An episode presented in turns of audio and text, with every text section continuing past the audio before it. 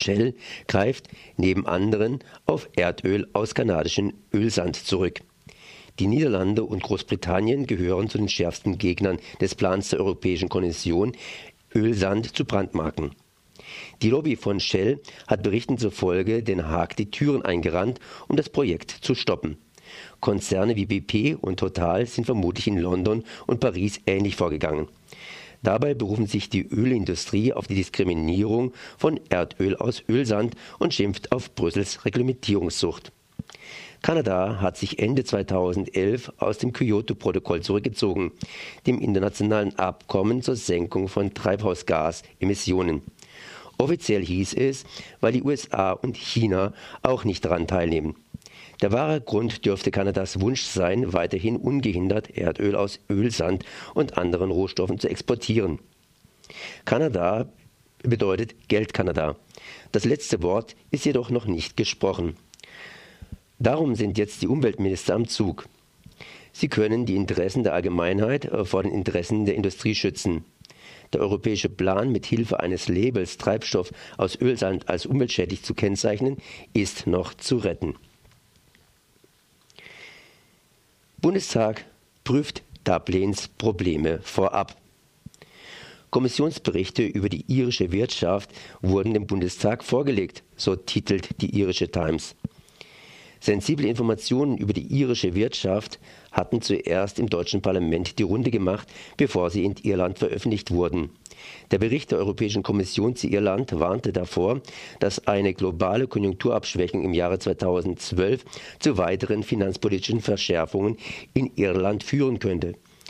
Die für das nächste Jahr geplante Rückendeckung die für das nächste Jahr geplante Rückkehr an die Finanzmärkte könnte sich verflüchtigen. Nach Angaben der Dubliner Tageszeitung The Irish Times forderte der EU-Kommissionsbericht auch ein verbessertes Programm für die Übernahmetransaktionen, nachdem der ursprüngliche Plan der irischen Regierung als nicht ambitioniert genug abgetan wurde. Der Deutsche Bundestag erhält damit zum zweiten Mal schon einen Bericht der Europäischen Kommission über die irische Wirtschaft. Die Zweifel an Irlands wirtschaftlicher Souveränität wachsen. Seit, seit 2010 und dem 85 Milliarden Rettungsschirm von EU, Europäischer Zentralbank und IWF könnte Irlands Selbstständigkeit praktisch entschwunden sein. Beispiel: Im November 2011 wurde der irische Staatshaushalt schon vor der offiziellen Ankündigung durch die irische Regierung offengelegt. EU stößt die Tür für Serbien auf. Serbien steht knapp zwei Jahrzehnte nach der Belagerung Sarajevos vor einer offenen Tür zum Beitritt in die Europäische Union. Auf dem EU-Gipfel in Brüssel stimmten die Staats- und Regierungschefs am Donnerstagabend dafür, dem Balkanstaat den Kandidatenstatus zu verleihen. Damit steht aber noch lange nicht fest, wann Belgrad am EU-Tisch Platz nehmen kann. Serbien kann, hatte zuvor zwei Abkommen mit seiner früheren Provinz Kosovo unterzeichnet und sich damit den Weg geebnet. EU-Mitglied Rumänien stellte seine Bedenken in letzter Minute zurück. In dem Abkommen akzeptierte Belgrad, dass das Kosovo künftig im eigenen Namen und mit eigener Unterschrift bei regionalen Konferenzen auftreten kann. Der endgültige Status des Kosovos jedoch wurde noch nicht festgelegt. Serbien erkennt die Souveränität der einzigen Provinz weiterhin nicht an. Vor 13 Jahren führte Serbien um den Kosovo einen Krieg und wurde deshalb von der NATO bombardiert. Ferner arbeiten Belgrad und Pristina zukünftig bei der Sicherung der unruhigen Grenzen zusammen. An den Übergängen zum mehrheitlich von ethnischen Serben bewohnten Norden des Kosovos war es im vergangenen Jahr 2011 immer wieder zu schweren Ausschreitungen gekommen. Wann die Verhandlungen über den Beitritt tatsächlich starten, steht noch in den Sternen.